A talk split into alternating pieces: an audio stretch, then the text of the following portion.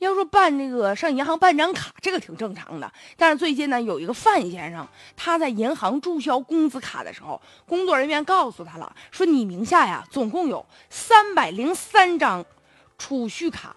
他当时就懵了，说这个卡号还是连着的，其中有六个账户，里面呢还有将近上千块钱的余额。但是有一些账户，因为里面根本没有钱，所以现在呢，你这个卡就被冻结了。这范先生大吃一惊啊，心想：我三百多张卡，我没办过呀。结果一查呢，这些卡是在二零零六年批量开办的。当时范先生说呀，我觉得特别可怕。就这些卡，一方面。我没办过，我不知道这卡在哪儿。另外一方面呢，就说明我的身份证信息被人给泄露了。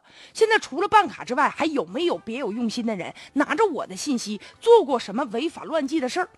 银行的工作人员就表示说，目前啊，银行开卡需要本人持身份证就到柜台办理，就即便是某个单位帮着代办的，最起码也得本人去把这个卡激活呀。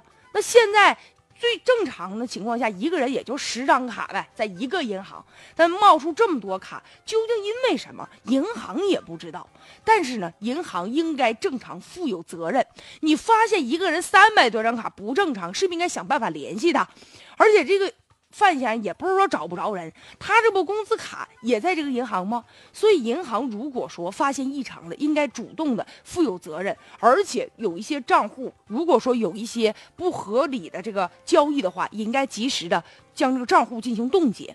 所以现在实际上啊，三百零三张卡这个事儿也暴露出当年银行办卡非常泛滥。现在银行之间相互竞争怎么办呢？为了拉客户，就你在我这办卡，原来吧是说在大马路上我就有你办卡，特别办信用卡，我就给你点礼物，比如给你个茶具啊，给你个毛巾呐，甚至呢就有些单位跟这个银行啊就搞关系户，说只你们单位这个员工吧，要是说办那个工资卡啥的，你在我们银行办，所以这样一来呢，就单位越俎代庖了，帮人办。